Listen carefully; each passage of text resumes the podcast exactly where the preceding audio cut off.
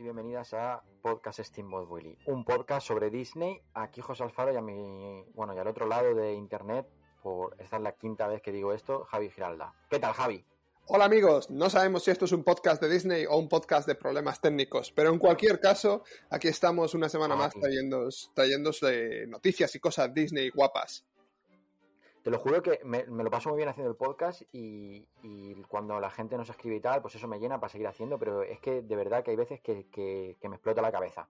la semana pasada hicimos el segundo capítulo del podcast The Wonderful eh, Podcast of the Wonderful World of Mickey Mouse, esa serie en la que vemos los capítulos de esa serie y los comentamos. Y estuvimos haciendo todo el capítulo para luego que no se grabase nada. Eso es, no se grabó ah. nada y perdimos el tiempo y fue genial. Y hoy que... Guay, Sí, bueno... Perdón, perdón, sí, sigue. No, pero que nos ha pasado más veces. ¿Tú te acuerdas una vez que, grabamos el podcast de Frozen entero hasta el final y lo tuvimos que repetir otra vez inmediatamente? Eh. O sea, que no pasa nada. fue, un error de, de, audition, ¿no? Que no, que no grabó, que llegó un momento que paró de grabar o algo así. Da igual, la cosa es que estamos aquí con vosotros, bienvenidos, gracias por escucharnos. Eh, soy live barra baja off barra baja Giralda en Instagram. Al otro lado tenéis a José, eh, arroba José Alfar cero, y estamos aquí en Steamboat Willy Podcast. Eso es, en iBox, en iTunes y en Spotify. Empezamos.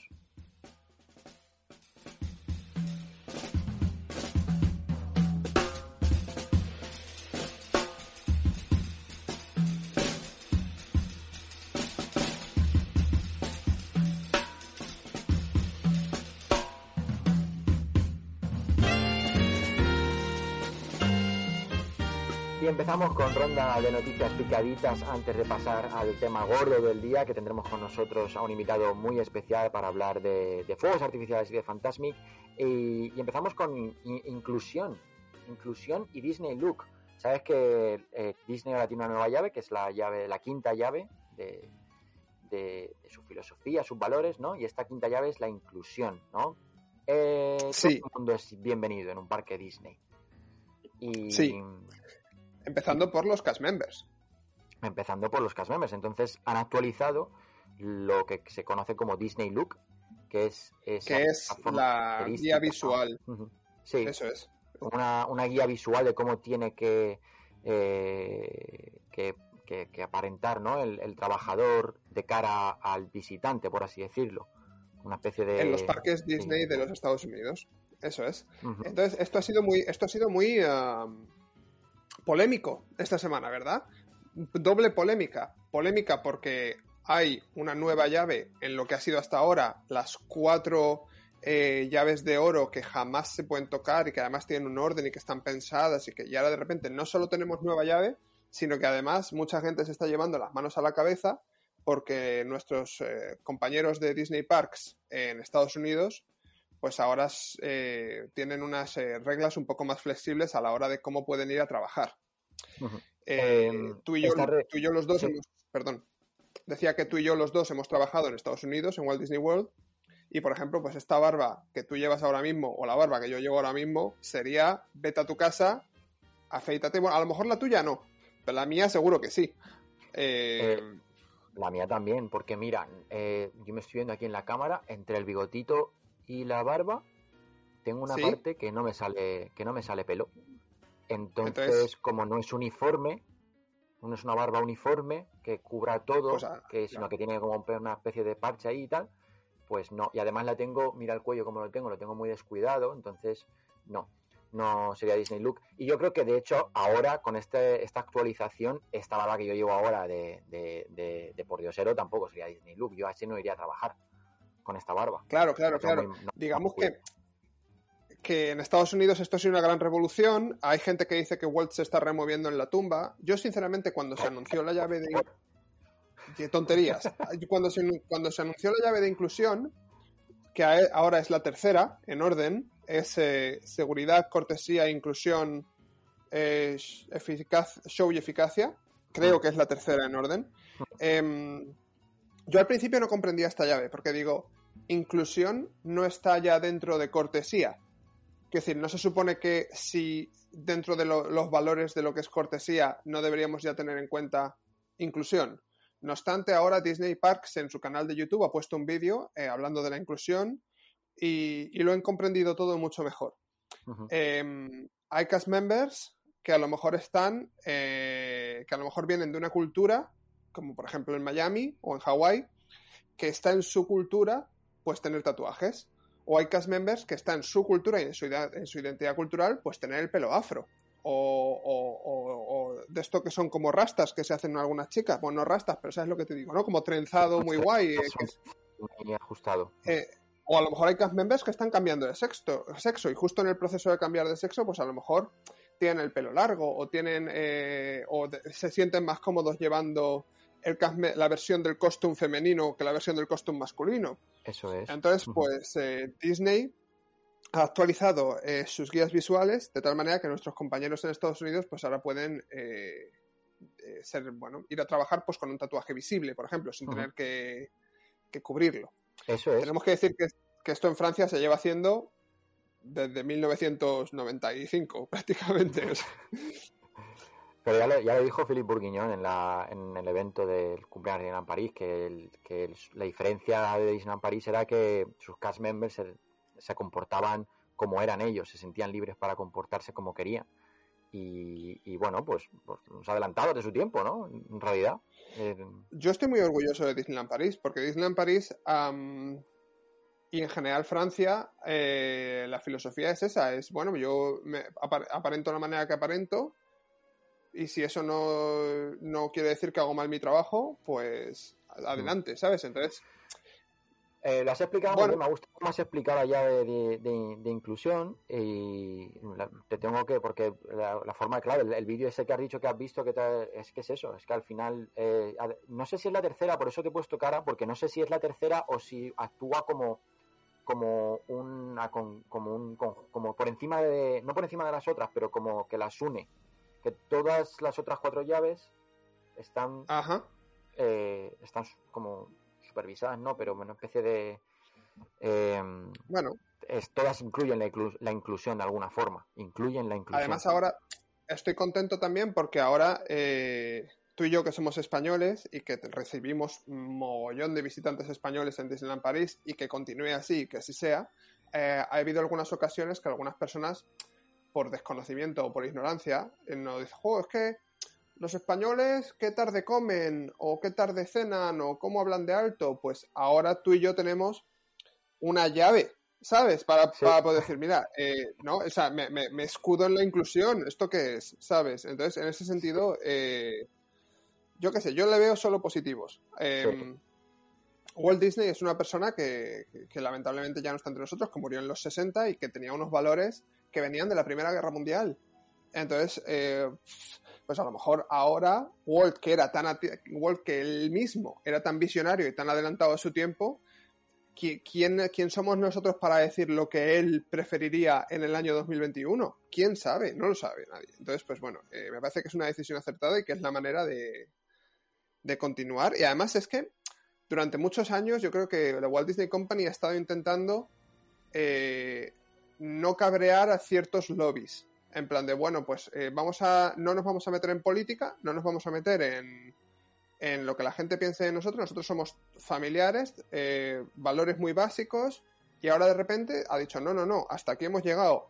Nuestros cambios pueden hacer esto. Porque y esto es lo que... Porque defendemos esto. Y si a ti te ofende, allá tú y tus problemas. Pero mis cast members, si quieren llevar un tatuaje, que es que, pues que lleven un tatuaje. O sea, si no ofende a nadie. Eh, a ver, tatuajes ofensivos o con eh, se tienen que seguir cubriendo y demás. O sea, no, es que, no quiere decir que esto ahora de repente se haya convertido en jauja. Pero en general estoy muy a favor de, todo esto que está pasando y, me parece muy guay. Como igual de a favor estás de que ya se haya, dado fecha de apertura del Avengers Campus en, Disney California Adventure, el 4 de junio. ¿Has visto el, vídeo de Disney Parks de YouTube? Sí, sí, tío. Tiene una pinta. Qué buena pinta.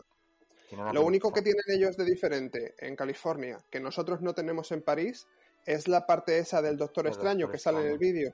Nosotros eso no lo tenemos. En cambio, ellos eh, han tenido que poner todo el Avengers Campus en lo que era la zona de bichos. Entonces, pues por ejemplo, el edificio de Spider-Man eh, es lo que antes era East of to be a Bug. Eh, y aquí nosotros no, aquí nosotros Armageddon lo, lo, destrozaron enteramente y se ha hecho un edificio nuevo. Y además nosotros tenemos un edificio de meet and greet que ellos no tienen, un restaurante más que ellos no tienen, porque ellos solo tienen Pim Kitchen y nosotros vamos a tener el, el Blockbuster Café, que también va a ser otro restaurante, eh, el Café de Cascadeur, que se une a esta parte de Avengers Campus, y por supuesto la montaña rusa de Iron Man y, Los Vengadores, que, es nuestro etiquet y que es exclusivo de Disneyland Paris. Entonces, me da mucha envidia que abran antes que nosotros ellos, porque abren eh, este verano ya y a mí me encantaría visitarlo, pero el nuestro también promete bastante guay para el año que viene y con, hotel.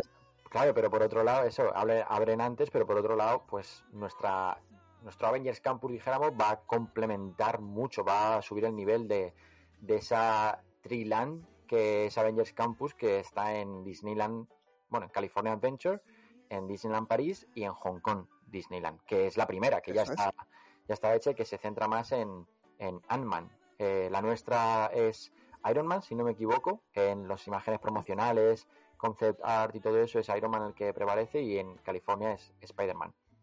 Em, eh, es una pasada. la, la, parte de Doctor Strange sí que leí el otro día en un post de, un chico y tal que, que, era una parte, era un mundo que se adaptaba muy bien al, hacer un land, de, porque Marvel, todo lo que vemos en Marvel es como muy diferente. Tenemos desde Nueva York a lo mejor hasta, hasta el, espacio, ¿no? Hasta Asgard, hasta... Hay como diferentes localizaciones y todo eso meterlo en, un, en, un, en una misma LAN era difícil. Pero la idea de Avengers Campus eh, es una idea que continúa expandiendo el universo, que añade información y que te da una excusa buena para tener una excusa de decir, claro que tiene sentido que hagamos un campus donde vaya gente a aprender cómo ser superhéroe. Y, y tiene una pintaza.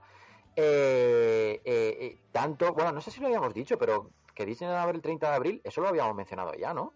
Sí, sí, lo hemos hablado ya. En su, en su día. Y genial. Eh, habrá que ver si. Quería decir que habrá que ver si el Avengers Campus, que abren. Que me parece que hemos dicho qué fecha era. ¿Era el 4 de junio? Eh, habrá que ver si, si habrá. Si va a ser necesario reservar para entrar al LAN, que es esto que está tan de moda ahora, que se hace con Nintendo World, Nintendo en, en, Japón, creo que es. O sea, que el parque no da de sí para toda la demanda que los visitantes quieren, entonces hay que entrar con reserva. A mí todo esto no me gusta. A mí me encantaría que la gente pueda entrar y salir del LAN a, su bola, ¿sabes? Claro, pero... el tema está en la afluencia, en de cómo controlar la afluencia de gente. Eh, claro, a mí tampoco, a mí también me gusta que la gente pueda entrar y salir a su aire, pero si se centra en la experiencia del visitante y, las, y saben que va a haber mucha afluencia, a lo mejor una forma de controlarla a través de reservas yo sí que le daría la bienvenida, quizá, no sé. De todas formas, no, no, no ha sido un éxito rotundo en Galaxy Edge. Entonces, no sé si, como también la situación del COVID y tal, ya hay una, una, sistema de reservas en el conjunto del parque, no creo que, que, haya otro sistema de reservas aparte para solo un LAN. Entonces, yo creo que, que, que ya dentro del sistema, sí que ese sistema de reservas inicial del parque se va a petar pero no va a haber otra parte, creo, no lo sé, no lo sé, pero yo no sé. La verdad que no añadiría nada. Bueno, todo, es, todo esto lo decidirá el señor George Damaro, que es nuestro, eh, nuestro presidente. La idea George Damaro eh, a, punta de lightsaber, con plan con un sable láser, dirá, tomará decisiones. Porque se ve que hubo un evento para, no sé si era para, para, para comunicación, era un evento de prensa, privado, no era público.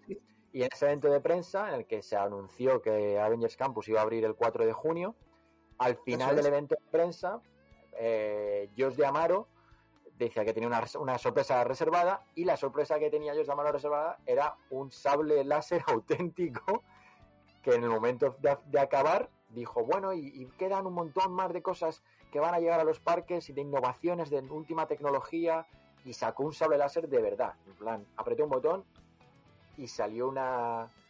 un haz de luz. Un haz de luz de, claro, mango. Aquí, aquí hay varias preguntas que hacerse. O sea, para empezar, de esto que estamos hablando, no hay vídeos, no hay fotos. Esto es gente que asistió a ese evento, lo que ellos nos cuentan. Entonces, ¿qué ha pasado aquí? Esto es un sistema muy elaborado de dron que hace que parece que haya una proyección que tienes un, un sable láser en la mano, o es que Disney ha transformado las leyes de la física para crear un sable láser auténtico de verdad. pues te voy a decir una cosa. Está no se puede ver el vídeo, pero sí que se puede ver, o por lo menos el otro día cuando salió la noticia se podía ver la patente del, sable.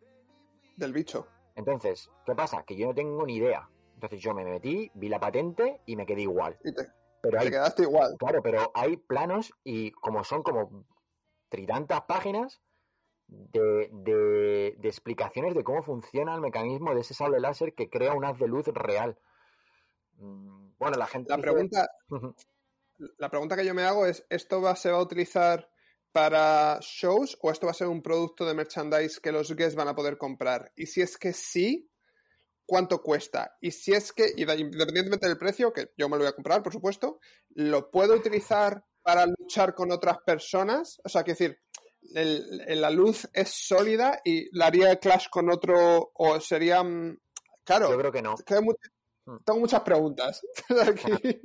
Yo creo que se va a utilizar, va a ser como un híbrido al principio, no va a ser un show, o sea, a lo mejor se utiliza también en shows, pero mm, no va a ser exclusivo de shows. El Galactic Star Cruiser, el hotel que están preparando en, eh, cerca de Hollywood Studios para conectar con Galaxy Sets, tiene una foto de concept art en la que sale una niña, creo, con un sable láser aprendiendo a ser Jedi.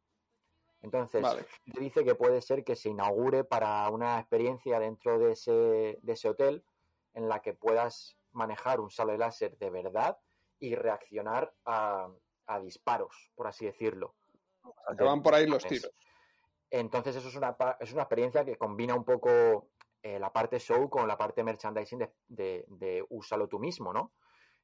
Y de ahí yo creo que sí que se, se comercializará, pero no creo que sea que puedas hacer batallas, porque, bueno, no tengo ni idea, la verdad, pero creo que se basa en, proyección de luz, no en creación de cuerpo. No sé. Por cierto, acá has mencionado el hotel, has mencionado el hotel de, la, de Star Wars que se está haciendo en Hollywood Studios. Quería yo decir, porque si creo que estaba, creo que la idea es que sales del hotel y vas al land de Galaxy Edge con una especie de, de autobús, que no es un autobús, que es, una, es un transportador galáctico, que las ventanas de hecho son, son pantallas y de hecho vas a ver el espacio, no vas a ver eh, tus alrededores. ¿Cuántos niños se van a poner malos dentro de ese chisme? Porque si en un autobús tú ya te pones malo mirando para afuera, o sea, si no, si encima no ves nada, y el, ¿sabes? ¿Y eso, eso lo conduce a alguien? ¿El conductor, ¿El conductor va a estar mirando afuera? ¿O es que es un chisme que va a ser automático como sería un monorail? ¿Sabes? No, tengo muchas preguntas de ese chisme. es que, el, por ejemplo, el, el, Hogwarts Express que hay en, Universal y Islands of Adventure es así. Y no sé, a mí no me dio, ni nada. Pero claro, es un trayecto muy corto, pero claro, es que yo creo que el trayecto entre Galaxy Edge y, el hotel, va, a ser muy corto. Va a ser incluso más corto que ese, ese trayecto entre Islands of Adventure y Universal creo. Habrá que esperar para verlo y, bueno, y habrá que esperar y habrá que ahorrar también para verlo, así que... Eso también. Eh, más cosas. Eh, dijimos que hay un evento de Disneyland París para celebrar su 29 aniversario y en ese evento habló David Duffy, que es vicepresidente de entretenimiento de Disneyland París, nuevo vicepresidente de entretenimiento, y dijo, bueno, unas noticias para, para todo Disneyland París, para todo fan de Disney, para, para sus trabajadores, que va a haber más entretenimiento cuando el parque reabra, que no se sabe todavía, pero que va a haber más cosas, que, están planteando cosas como por ejemplo que salga el Mini Spring Train, este mini del gato Cheshire de Alicia, con personajes, que salgan personajes utilizando trajes de otros espectáculos, como por ejemplo Jungle, para, para hacernos selfies, eh, selfies con ellos. Eh, ¿Qué más? Eh, Nuevas fotolocaciones, eso es, en, el Hyperion Café, por ejemplo, que se va a utilizar para. O Cruella en Hollywood Studios, eh, perdón, en Walt Disney Studios. En Walt Disney Studios, sí, en Videopolis eso, de los Stormtroopers, en Hyperion Café. Dijo que tendríamos, tendríamos en total más de 50 personajes en los dos parques en general y una nueva canción para la ceremonia de apertura y la ceremonia de, cierre. Em, todo esto son no solo buenas noticias, sino que además eh, el cachito en el que él habla, él no habla francés todavía, porque acaba de llegar a Francia, o sea, es, un, es uno de nuestros, es el, último la última, el último fichaje de Disneyland París, ¿no? El cachito de su entrevista, solo el cachito de su entrevista, que dura unos 10, 12 minutos, está en YouTube en el canal oficial de Disney Parks. Eh, entrevista con nuestro embajador Jonah Prevete.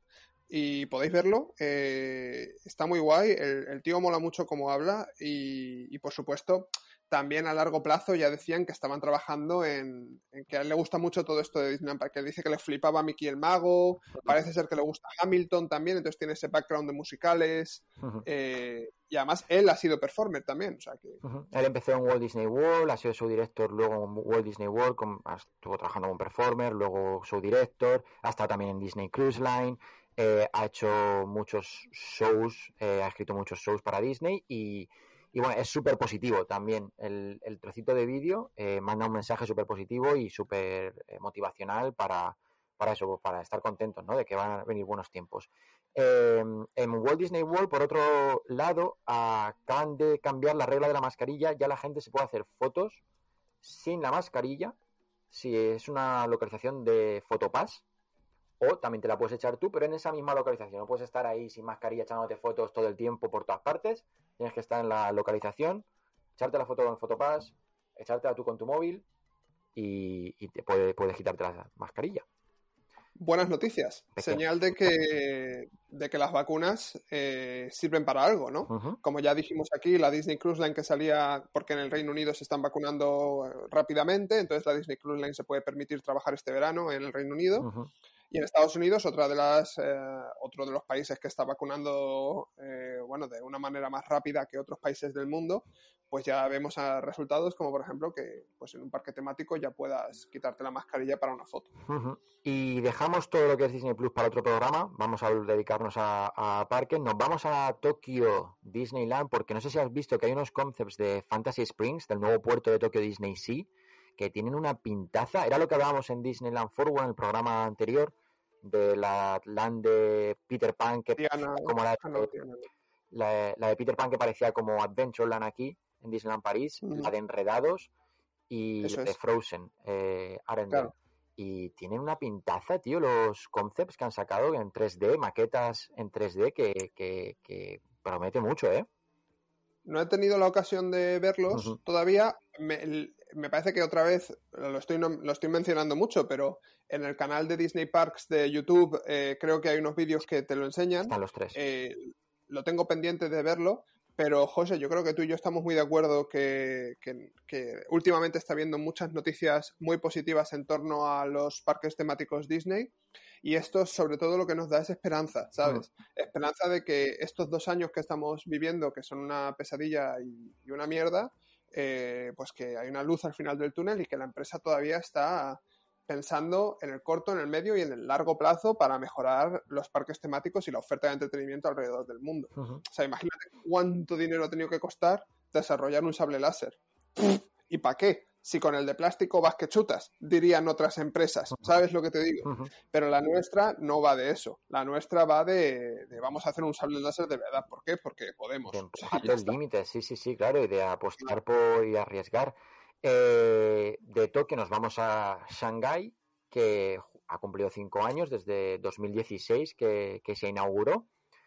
No ha cumplido, no, no ha cumplido todavía. Eh, empieza su aniversario ahora, pero creo que los cumple en junio, que fue cuando se inauguró, si no recuerdo mal. Eh, pero lo hace cambiando de, fuegos artificiales. Eh, antes estaba Ignite the Dream, si no recuerdo mal, y ahora está Illuminate. Es el nuevo show que se inauguró el 8 de abril, hace justo 8 días. Eh, yo creo que los dos hasta ahora no lo hemos visto. Está en YouTube, pues si estáis curiosos de verlo. Pero como Shanghai es un parque que los dos conocemos y hemos estado y lo hemos visitado y nos gusta mucho, eh, con la, quizá la posibilidad de ir a Shanghai en el futuro nos hace que, no nos queramos hacer ese spoiler y preferemos verlo en persona. Pero por supuesto, en, en, la, en el puro estilo Disney, cada cinco años nuevo show de fuegos artificiales y me alegro mucho por Shanghai porque Ignite the Dream estaba muy bien, pero la gente que ha visto este dice que es mucho mejor y, que, les gusta mucho. Así que... Ignite the Dream era bastante parecido a Illuminations, al, show que teníamos en Disneyland París antes de que llegase COVID. Y, Illuminate, eh, bueno, o sea, ya bastante spoilers ya las fotos que hay, porque es que son una pasada. O sea, eh, vamos a decir, voy a decir brevemente algunos números. 91 estructuras de luz fijas que se han instalado a través de 15 nuevas localizaciones. Esto quiere decir que ya no solo que el castillo se ilumine con proyecciones, con fuegos artificiales, sino que otras zonas del parque, muchas otras zonas del parque van a tener su propio sistema de iluminación. Eh, se va a sincronizar a la vez lo que pasa en el castillo con atracciones como Dumbo, que está justo en Gardens of Imagination, que es justo el, Central Plaza de Disneyland París, ¿no? esa plaza enfrente del, del, del castillo. castillo. también con el carrusel de Fantasia Carrusel, que es como el, carrusel de caballitos de toda la vida, también sincronizado con, el show. Es increíble. No sé si, si las fotos que son a full y luego no utilizarán todo esa, ese equipo, pero es brutal. Y, bueno, van a incluir eh, canciones también de, novedades como, como Raya, por ejemplo, como Zootopia, y por primera vez en un show de por la noche de Disney, personajes de Marvel. Qué guay. Man, Capitán América, Hulk, Thor. A ver, habrá que, habrá que esperar para verlo en directo y juzgar, pero no me cabe duda que, que Shanghai es capaz de hacer algo espectacular porque si Disneyland es el original, Walt Disney World es el proyecto, el sueño, Disneyland París es el más bonito y Shanghai sin duda es el más tecnológico. Entonces, eh, en ese nivel estoy seguro que el apartado técnico es, eh, genial. Tú sabes que yo he visto eh, Illuminations, bueno, Ignite the Dream en Shanghai desde Club 23. Club 23. Club 23, Club, 14.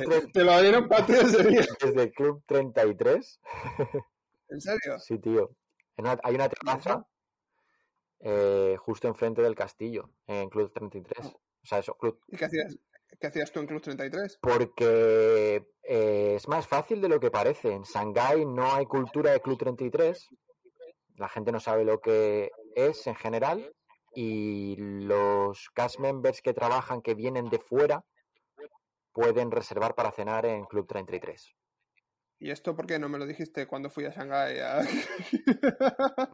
Pero no Campbell que vienen de fuera, sino que están trabajando allí que vienen de fuera, perdón. Ah, mm. vale, vale. Entonces, hay un acceso al Club 33, es un restaurante, hay un ascensor secreto, bueno, secreto, está cerca de Mickey Avenue, y subes, hay una, un salón para cenar y tal, y luego hay una terraza, y sales a la terraza, y la terraza es justo enfrente de, del castillo, tío.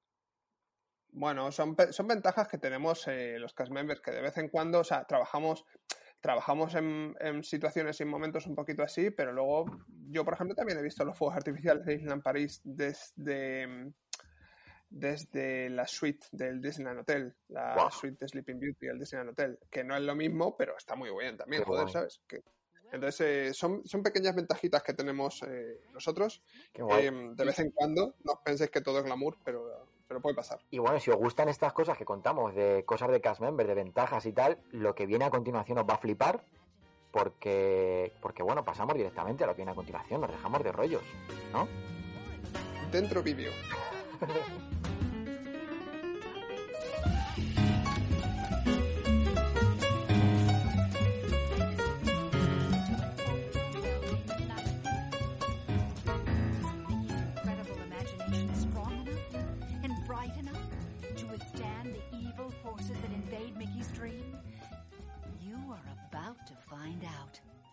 For we now invite you to join Mickey and experience Phantasmic, a journey beyond your wildest imagination.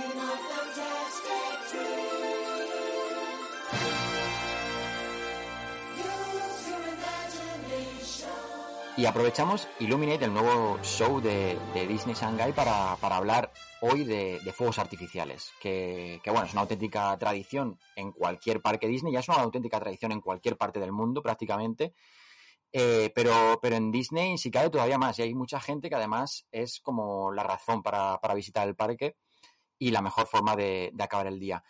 Eh, esta tradición se remonta al año 58, que fue cuando se inauguró el primer espectáculo en Disneyland Resort, el primer espectáculo de fuegos artificiales, que se llamaba Fantasy in the Sky, y duró hasta, hasta el 90 y largos. O sea, fue un espectáculo, un espectáculo muy pequeñito al final del día en el castillo, hasta el 90 y tantos.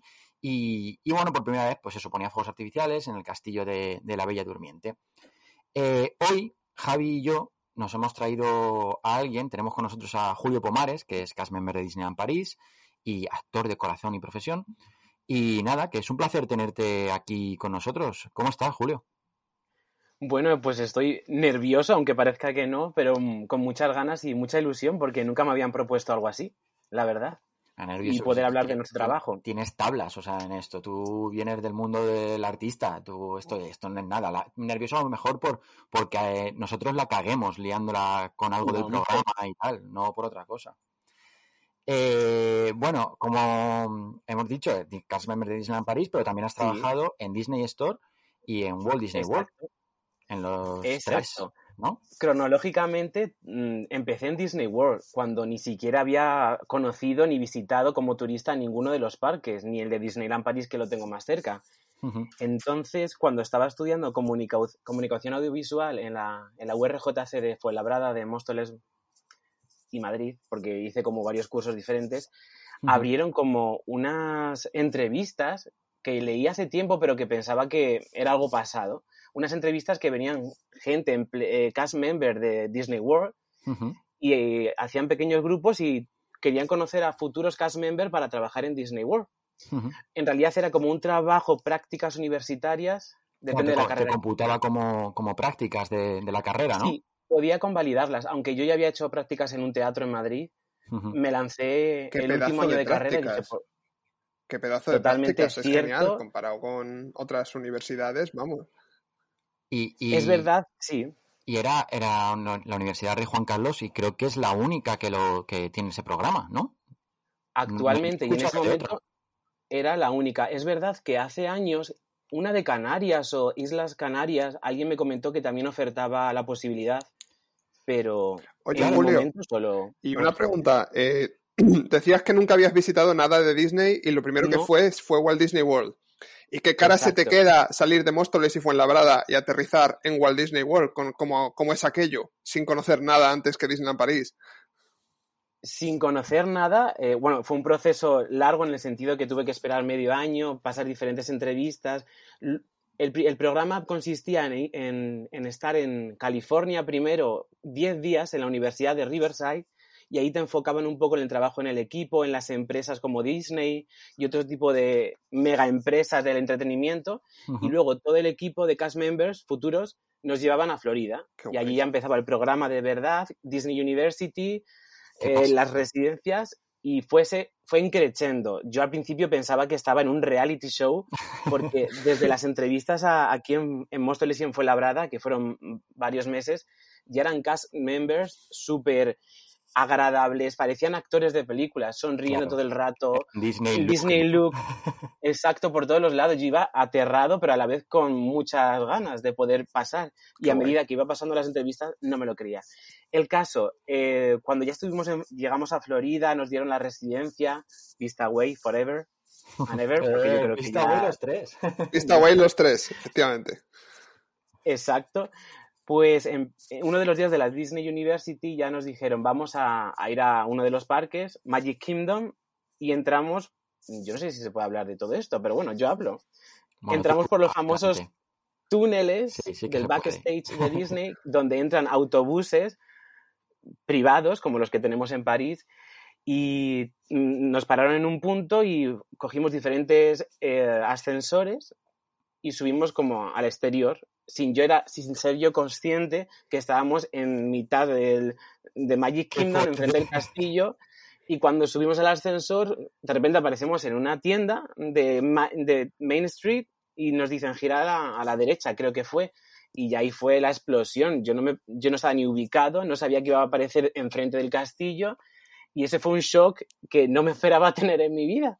Y como nunca había visitado nada, fue demasiada información alucinante en un segundo. Qué barbaridad y qué momentazo ese de subir desde los pasillos de los túneles hasta arriba sin haber estado antes en el parque, sin saber eh, claro. a nivel de perspectiva, ¿no? Cómo es un parque, porque si has estado en Disneyland París a lo mejor te haces una idea de lo grande que puede ser el castillo y tal, pero si no, es como, bueno, lo has oído, lo has visto en fotos, pero joder, el cambio... Además, además que es lo que él ha dicho, que él entra por detrás en un autobús, le meten en unos túneles, mm. él tendría que estar pensándose, pues estoy en un polígono industrial como en Móstoles, pues este, y de repente se sube unas escaleras y se encuentra en mitad del parque de Magic Kingdom, qué locura, ¿verdad? No sé. Totalmente. ¿Cuánto tiempo es que estuviste en total?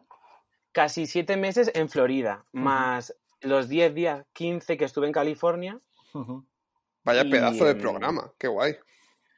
Fue increíble y y lo volvería a repetir, pero en ese momento nos decían, solo es único, no se puede volver a repetir. Luego es verdad que sí se podía, pero no en mi caso, porque ya acabé la carrera, la ah, universidad. Yo, yo sé que hasta, hasta el año pasado sí que ha estado funcionando el programa, lo que no sé ya si la gente ha repetido o, o, no. Eh, bueno, diréis, en plan, la, gente que esté escuchando esto diré, bueno, ¿por qué mierda ha dicho esto de los fuegos artificiales al principio? No tiene nada que ver, ¿qué, bueno, está pasando?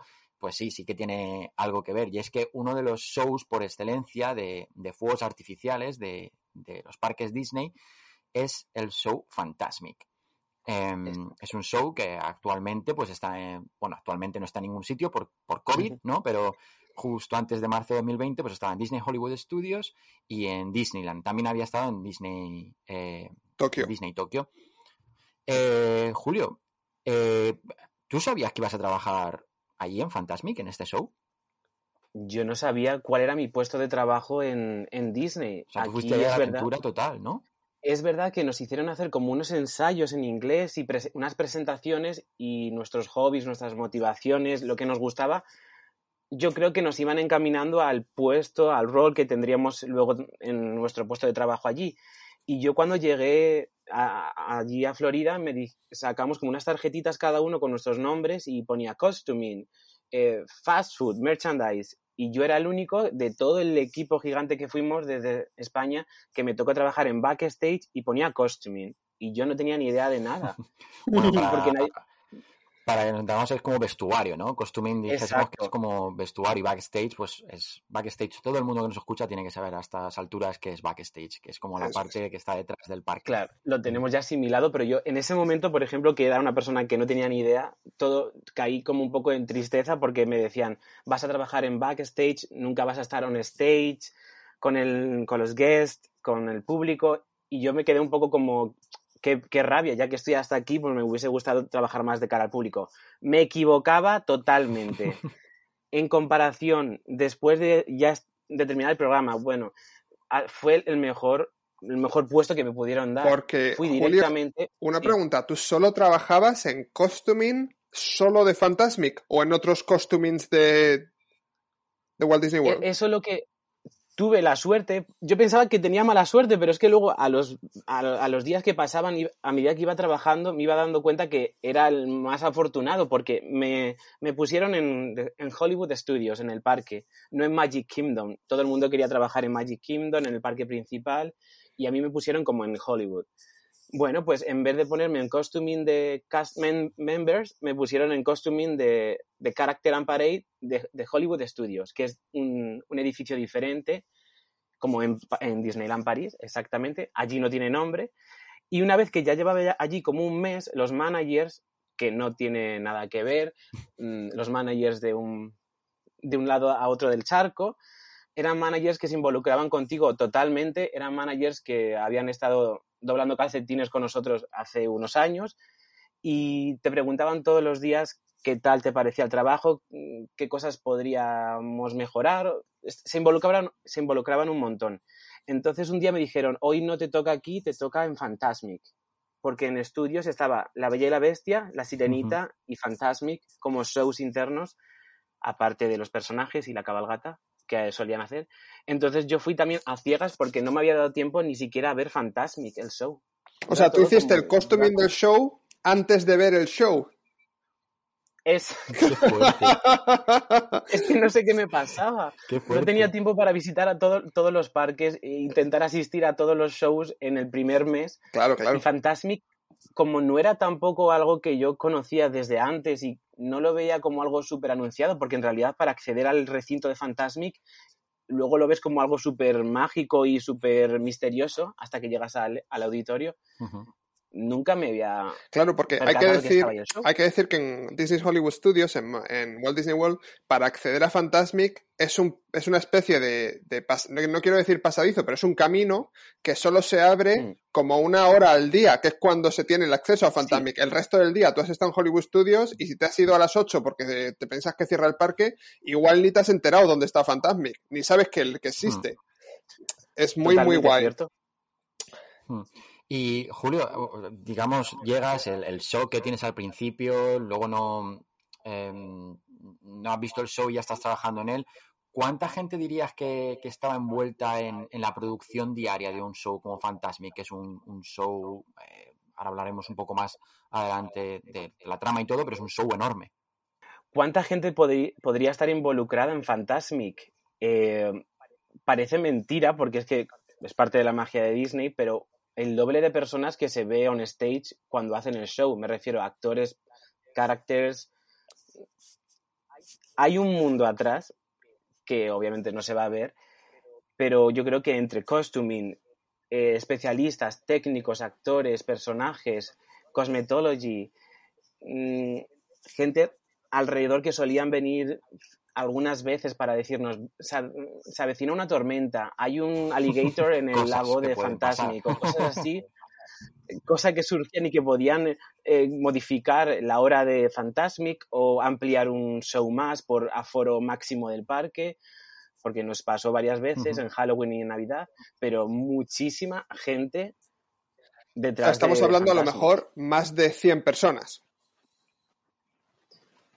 relacionadas con Fantasmic, A, lo, mejor en directo cada, en cada show, ayudando y estando ahí eh, físicamente, no 100, pero es que había mucho movimiento todo el rato y no diferencia quién era cuál. Más. o sea, estoy haciendo en plan como la cuenta de la vieja, ¿no? En mi cabeza.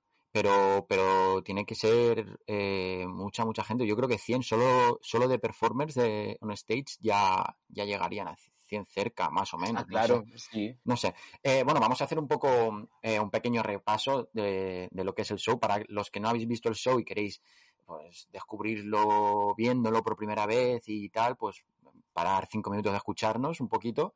Eh, si no, también podéis escucharnos. Ayudarme a hacerlo, ¿vale? Yo voy diciendo cosas y ayudarme a, recapitular todo Fantasmic, porque yo tengo aquí más o menos una chuleta, pero si se me pasa algo, pues, pues eso, me ayudáis en un principio es Mickey que sale con las fuentes haciendo el tema principal del, del show. Vamos a escucharlo, por cierto, vamos a escucharlo ahora de fondo y así nos ayuda.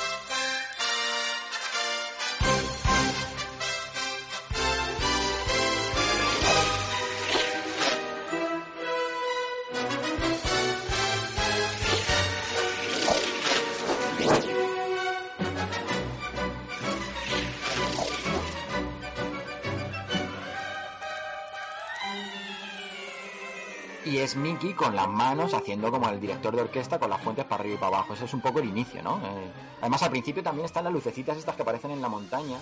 Como sí, es que, la idea de fusionar proyecciones con chorros de agua a niveles insospechados y bandas sonoras. Sobre todo, yo quiero enfocar que Fantasmic revive la magia de la, de la nostalgia que yo vivía más cuando era más pequeño y Fantasmic me lo demostró. Películas que a lo mejor en otros parques no, no son tan visibles, Pocahontas, Hércules, aunque sean pequeñitos trocitos de proyección con la banda sonora, ahí te lo van enfocando. Por lo menos en, en, Florida, en California no, he tenido la suerte aún. Tenemos que decir que, que, la idea de Fantasmic, la idea detrás de Fantasmic es que, si no me equivoco, estamos en la imaginación de Mickey Mouse, hmm. ¿no? Esa es la idea del show. Sí, Sí, es un poco un sueño, un, sueño, una, la imaginación de, de, Mickey y es un poco, él sale al principio con las fuentes y luego hay un momento que se cubre, eh, hay una gran pantalla de agua,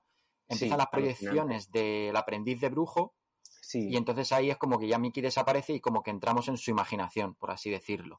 Sería, Y ahí ya empiezan a pasar cosas que sale salen las que, lo que has dicho, las proyecciones en el agua y luego sale la primera parte que es de como tipo jungle, como jungla y es como una especie de teatro de de fluorescencias o de, teatro chino. en la oscuridad, sí, no sé cómo mm. describirlo.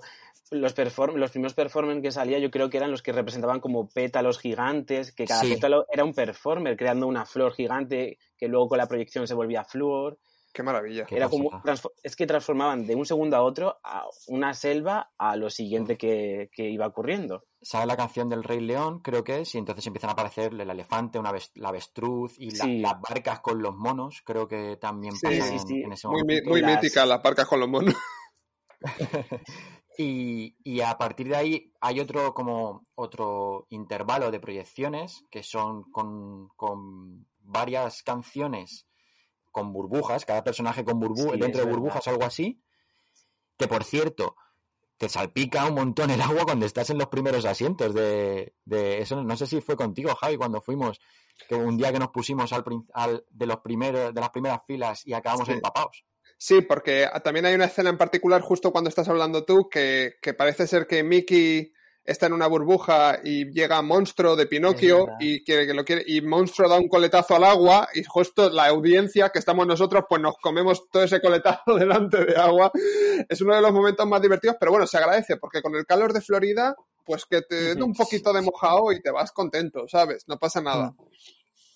Y justo después de eso empieza la escena que a lo mejor era una de tus favoritas, Julio, porque era la de Pocahontas, que la has mencionado antes alucinante, aún se me pone la piel de gallina cuando escucho como el ritmo del tambor que salen solo con percusión y salen esas canoas indias hmm. que solo lo había visto en la película y como soy tan fan de esa, de esa generación de películas de Disney, no podía creer que performes en canoas caracterizados con antorchas de fuego al ritmo del tambor, si y el susto, el susto que se lleva a la audiencia también, porque creo que entran con un cañonazo. Entra totalmente oscuro y de repente ¡pum! Y hace todo el mundo el, el público ¡uh! sí, es ese momento. Eh, ah, eh, ah. Y de repente, ¡pum! el caminazo y ya ves en la montaña a todo el mundo, todo Dios allí ya que no te habías dado cuenta que estaban allí y de repente con el caminazo los ves a todos y dices, ¿qué ha pasado? ¿Pero dónde está esta gente? Tenemos que decir que los tres que hemos visto el show en Walt Disney World, eh, la energía en el público es espectacular. Antes del show se hacen olas, eh, la gente está súper contenta. estamos hablando de un anfiteatro que a lo mejor caben, o sea, me lo, estoy diciendo a lo loco, pero que a lo mejor caben cuatro o cinco mil personas o más. Eh, eh, no lo sé.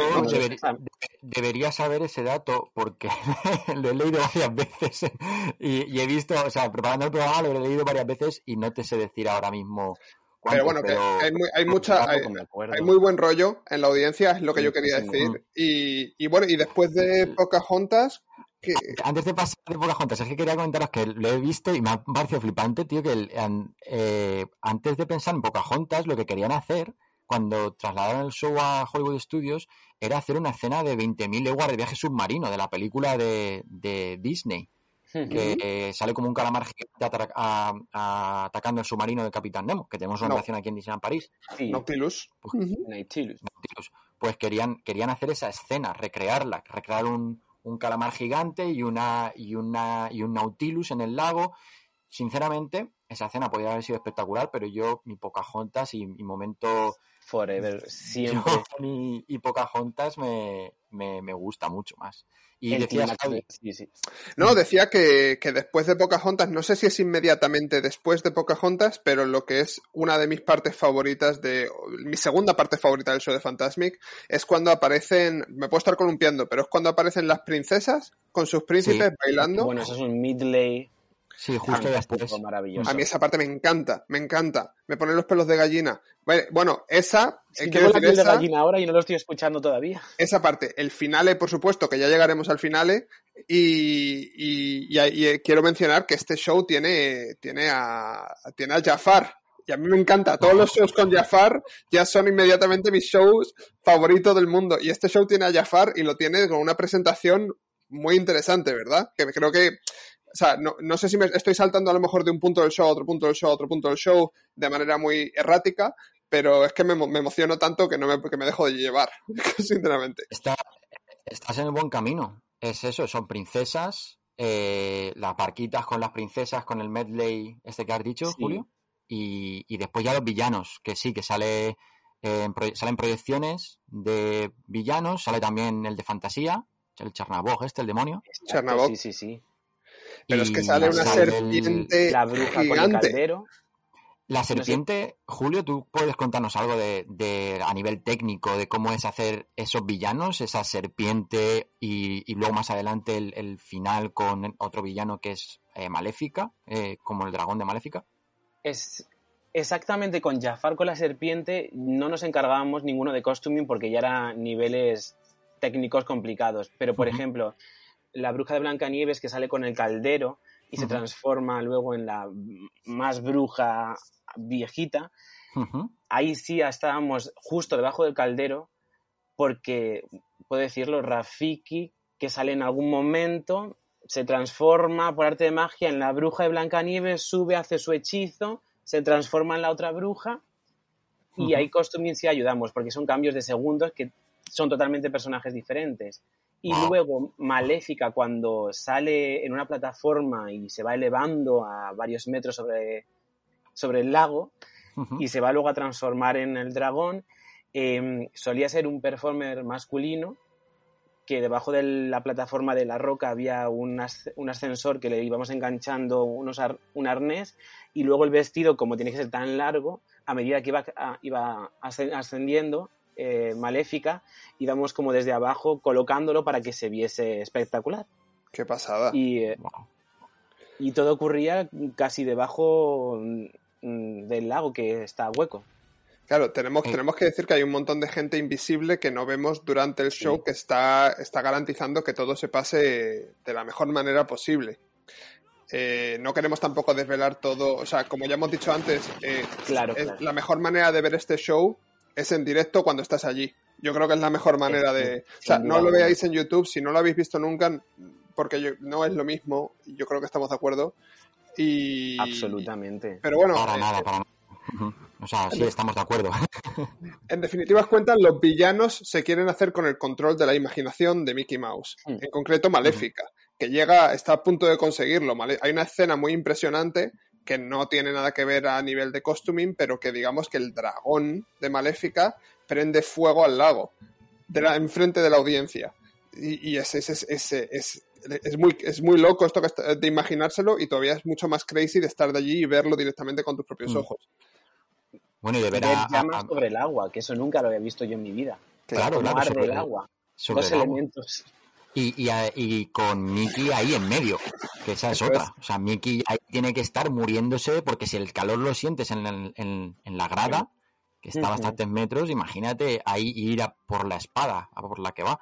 Que Mickey va en el traje de, no sé si habéis visto esa peli, que es de eh, Mickey, Mickey, Mickey las judías mágicas, creo que es. Sí, que va como Sí, como Robin Hood, pero no es Robin sí, Hood. Va sí, como un una estilo... especie de, de, vestido rollo eh, medieval, no príncipe, pero como guerrero medieval, así más, así. Yo tengo que decir a favor de Mickey, a favor de los personajes, que no había, había telas adaptadas a posibles fuegos cercanos, a la humedad de las proyecciones del lago, de las, de las porque se utilizaban también eh, productos muy abrasivos para ciertas escenas.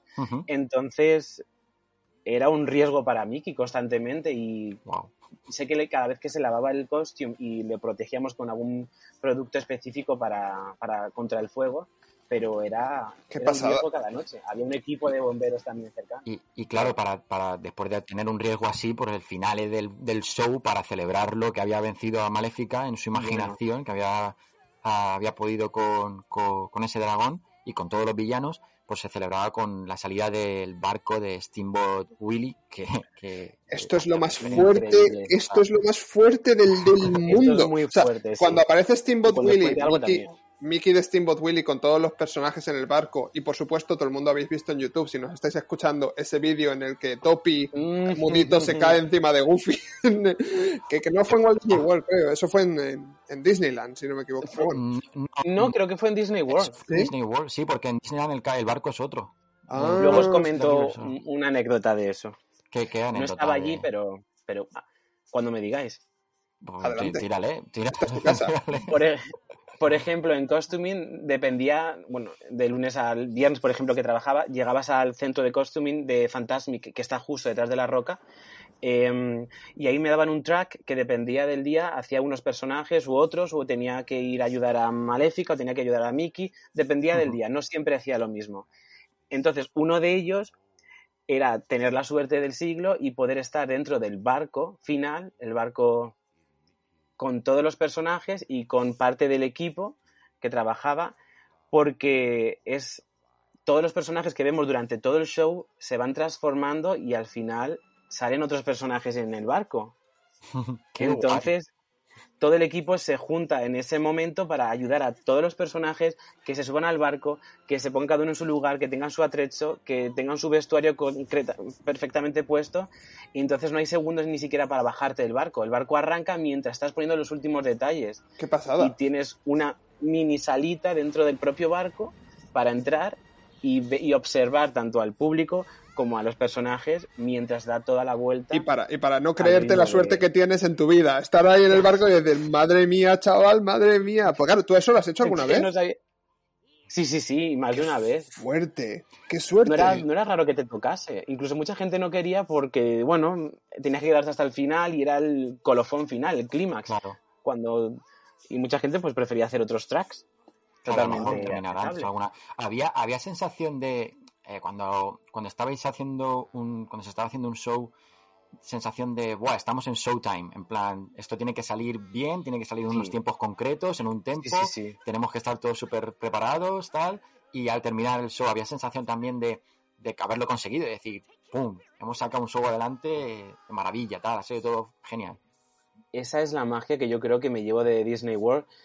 Desde el momento que llegas, que empieza la tarde, a la preproducción del show, el meeting que hay, que hay antes, en la Green Room famosa que ellos le llaman, con todos los caracteres técnicos, personajes, cosmetology, costuming, todo, hasta que te llevas todo el vestuario a detrás de la roca con todos los performers, todo va a contrarreloj, hay un manager que te va diciendo el tiempo, vas escuchando tú al público, a la audiencia entrar, al auditorio, vas escuchando las melodías porque van poniendo según el tiempo que queda para empezar el show una canción u otra viene un técnico que te dice, empezamos ya o no empezamos, o se retrasa un minuto, Miki no ha llegado. Entonces, em, se vive como un show total. Yo que he estado en teatros amateurs en Madrid, lo que se vive detrás del, escenario es igual. Vives nervioso, ilusionado, todo tiene que salir en el momento. Es que si falla un personaje, no, no sale. Porque el, si va sobre una plataforma, la plataforma sale en el personaje. Nadie va a esperar por ese personaje porque está todo cronometradísimo. Claro. Y la gente está con ilusión todo, o sea, desde el último performer hasta la última persona que trabaja, todo el mundo se respeta en todos los tiempos, momentos y. Bueno, y, desde la audiencia, que es desde la única manera en la que José y yo hemos podido participar en este show, es desde la audiencia, se, se, se, nota, o sea, se transmite a los, a los guests, seguro, porque yo he flipado y cada vez he visto Fantasmic no sé cuántas veces, pero es de esto que nunca te, no te puedes cansar de Fantasmic. Yo, yo creo que no. No, no. Yo, yo, recuerdo tener días de, de, de, estar allá mejor y decir, esta noche por lo que sea voy a ir a, a, a ver Fantasmic.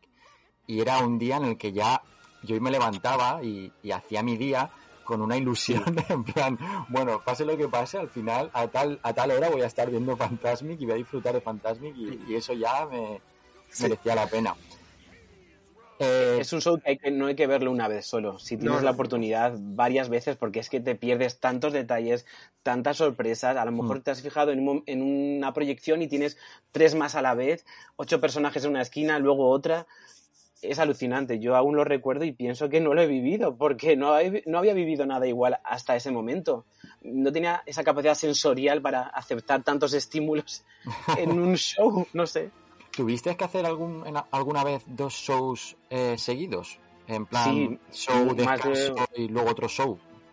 Incluso tres, llegamos a hacer. Uh -huh. Y eran los mismos performances, los mismos personajes, nadie se iba porque tenía que irse ni, ni porque acababan sus horas. Y sobre todo era las noches de Halloween o las semanas más con, con más guests en Navidad, en New Year's, porque uh -huh. justo trabajé todos los festivos, no me importaba, obviamente estaba allí, quería disfrutarlo al máximo y quería vivir la sensación de un show, otro, los que viniesen.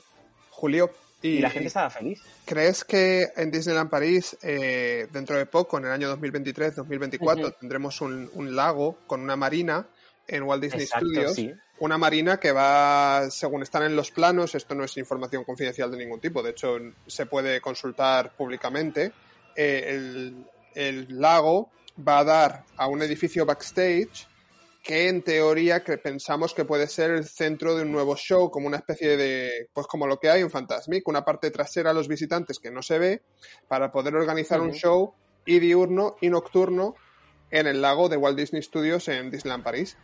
Me imagino que no será un show de la envergadura de Fantasmic, pero tú que ya has trabajado en un show de esas características, Julio, eh, ¿tú crees que Disneyland París sí. eh, estamos eh, preparados y, o capacitados técnicamente y artísticamente para desarrollar un show de esas de esa, de esa talla, de esa envergadura en un lago? Creo que Disneyland París, si se lo propone, puede incluso mejorar o actualizar algunas técnicas que Fantasmic, aunque tengan ya unos años, a lo mejor hay, hay, cosas nuevas que se pueden mejorar, aunque yo no cambiaría nada, sinceramente. Pero creo que Francia, creo que es, según el equipo, yo creo que sí, es que ahí solo había ganas, ilusión y ganas de trabajar. Si lo hay, se puede conseguir. Como, como curiosidad, eh, bueno, la, la, show director de Fantasmic, de Fantasmic sí. del, del, primero, que se, se, estrena en el 92 en, en Disneyland, en California, es Barnett Ricky, es, ella es Disney Legend, eh, hace sí, dos años le dieron el, el, premio de Disney Legend y es la creadora la que escribió Fantasmic y escribió la canción de Imagination, creo que es como se llama, la canción principal. Y ella sí, eh, era un, una empresa francesa la que por primera vez le, le enseñó un prototipo de proyecciones sobre agua. Y en base a eso, y pensando, bueno, tenía como encargo hacer una, un, un, show para, para Rivers of America, que es el laguito que hay en, sí. en Disneyland, en Disneyland. Eh, y en base a esa, a esa empresa francesa que le enseñó ese prototipado y que le gustó, dijo, Disney puede hacer algo así de gran envergadura y con proyecciones sobre agua. Entonces ahí empezó a surgir la idea de Fantasmic. O sea, que, que, que, que, es curioso, ¿no? Que fue una empresa francesa que luego va a volver aquí y quizá y pueda ser... Bueno, pero esto, esto, es una cosa que es eh, muy... que digamos que ya pasa en otros parques temáticos alrededor del mundo, tanto Disney como eh, competencia, pero en Disneyland París un show en un lago con barcas y con personajes y con potencialmente uh -huh. fuegos artificiales, yo creo que es una primera vez. Si, con, si quitamos los, sí. los, que se han hecho en el Disney Village, en el lago del Disney Village, que no son de la misma envergadura ni de la misma talla. Entonces es un momento muy excitante para Disneyland París si, si podemos hacer un show que, que, tenga este renombre y este prestigio internacional como, como Fantasmic, ¿no? Entonces yo estoy deseándolo. Así que... Y si no, pues le preguntamos también a Tokio, que tienen que tener Tokio. ¿Cuántos ha, ha cambiado? Como cuatro veces de show en Tokio Disney, sí. Tenía en un principio, tuvo algo parecido a Fantasmic, después tuvo Bravísimo o algo así. Después tuvo Fantasmic en 2011, en plan Fantasmic eh, actualizado con, Su versión de ellos. Súper, súper Sí. bonita. Y luego tuvieron, creo que, no sé si otro, o ya han, han dejado de hacer Fantasmic y ya el que va a volver, a- el que va a empezar el año que viene es el nuevo. No sé, pero que han Que, cambiado varias cierto, veces. De... Se han filtrado unos concept arts la semana pasada de uno de los Sí. shows para el lago que se propuso en Tokyo Disneyland, que al final no salió adelante. Pero wow, qué pinta tiene. No sé si habéis visto los concept art, pero es una locura. Luego si no os los paso y los podéis ver. Vale, sí. Pero, genial. pero no. muy, muy chulos. Y es una pena porque muchas veces, como sabemos, el presupuesto es el presupuesto. Pero, pero vamos, eh, Tokyo Cierto, Disney, cierto que os voy a contar, ¿no? Que no sepáis. Así que, ¿Sabes, así- sabes qué podían hacer también aquí? Eh, un, que también era una idea para Fantasmic, un show de Phantom Manor. En plan, en Fa- Fantasmic, cuando hicieron Fantasmic, tenían también la idea de hacer como eh, Haunted Mansion, la, la Phantom Manor de Disneyland, eh, la historia, ponerla como en un show en el lago, que está justo al lado en Disneyland. Creo que esa zona de Disneyland París, de la zona de Phantom Manor, cuando fuimos a la inauguración para cast member y habían montado un despliegue de iluminación, proyecciones sobre la casa, Cuando la crearon una, renovación... una atmósfera, sí, cuando la renovación última, crearon una atmósfera increíble que yo dije, ¿esto por qué no, no se hace? porque no pasa todos los días. Esto. Exacto, porque es que, es que te, te llevaba a otro mundo aparte y digo, es que esto tiene mucho potencial. Sí, pues imagínate, o- ¿no? Phantom Manor que de alguna forma conectase con el lago de Frontiera de Big Sí, Thunder. sí es que se podría hacer. las luces, tampoco hay que hacer nada del otro mundo, pero claro, poner la música, hacer algo ahí.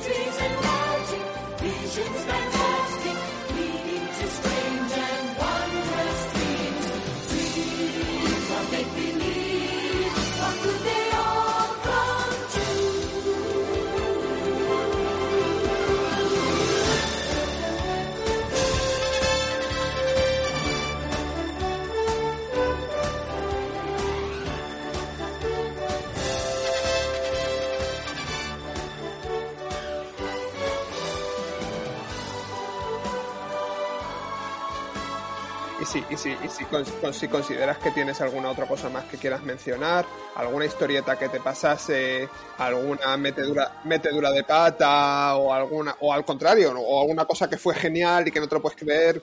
Bueno, ya nos has contado lo de ir dentro del barco, que es muy increíble, sinceramente. Eso, eso fue lo. Pasaron cosas diarios. Es verdad que una vez iba, se acercaba como una tormenta eléctrica con un tornado y se tuvo que cancelar el show a última hora. Sería temporada de tornados.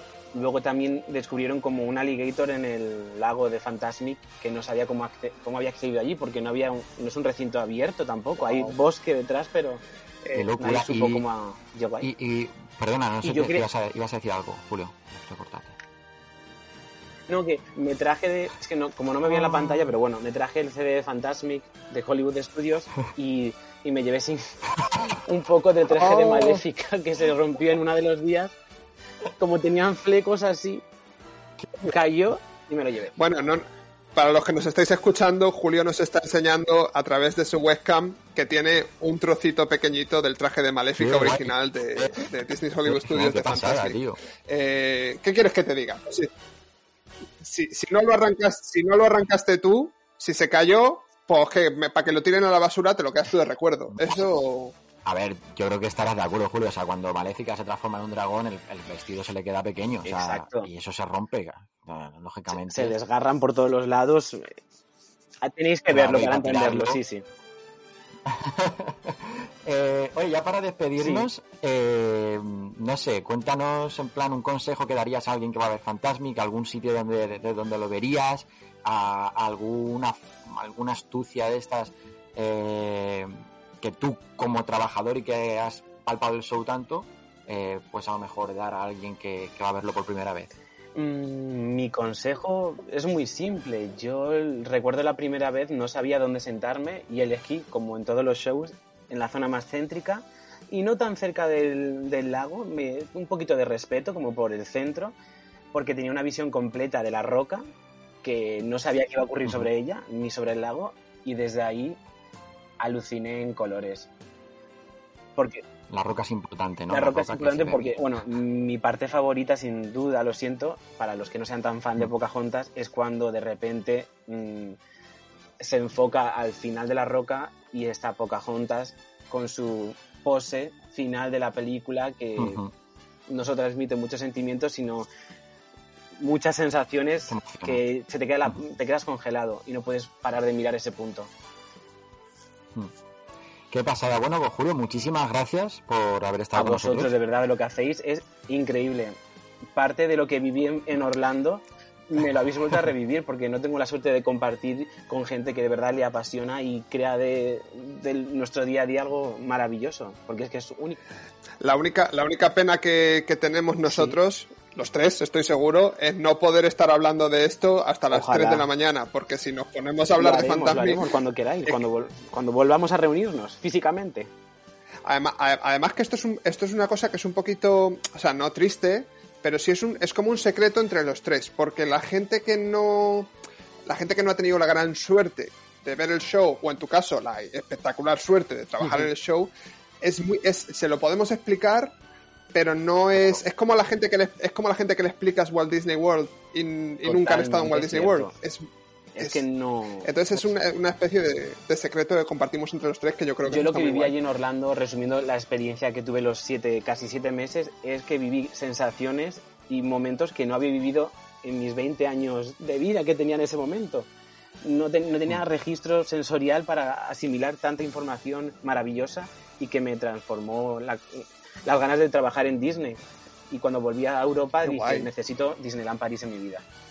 Pues sabéis que es lo bonito, que, que ahora este secreto que hemos compartido los tres de Fantasmic, de Disney World y tal, ah, en realidad lo compartimos con mucha más gente, porque la gente que nos sigue sí que sí que se siente parte de, de eso y mola un montón y, y la gente que nos escribe por, por Instagram o por Twitter o por lo que sea, eh, eh, esto es lo que les mola del programa, que les hagamos un poco, pues eso, que en su vida diaria a lo mejor no tienen a gente con la que compartir esta pasión, así que lo compartimos con ellos. Muchas gracias, Julio. Eh, esta es tu casa cuando quieras. Cuando queráis de un cosas, día de, de, de, de historias, mini historias que nos hayan pasado los tres por esas tierras, yo encantado, ¿eh? Me llamáis de nuevo y seguramente... ¿Sabéis que podíamos no hacerlo un día, pero un día que ya no haya COVID, un día los tres, pero los tres juntos? ¿Sabes lo que te Genial. digo? Sí, sí, sí. En plan, a lo mejor los tres con una cerveza y contar nuestras batallitas de Vista Way, que en paz descanse. Anda que no y- habrá, anda que no hay. Vale. Sí, sí, Chicos, sois fantásticos y millones de gracias por invitarme, Gracias, Julio. Nos vemos. Adiós. Hasta luego, guapos. Adiós.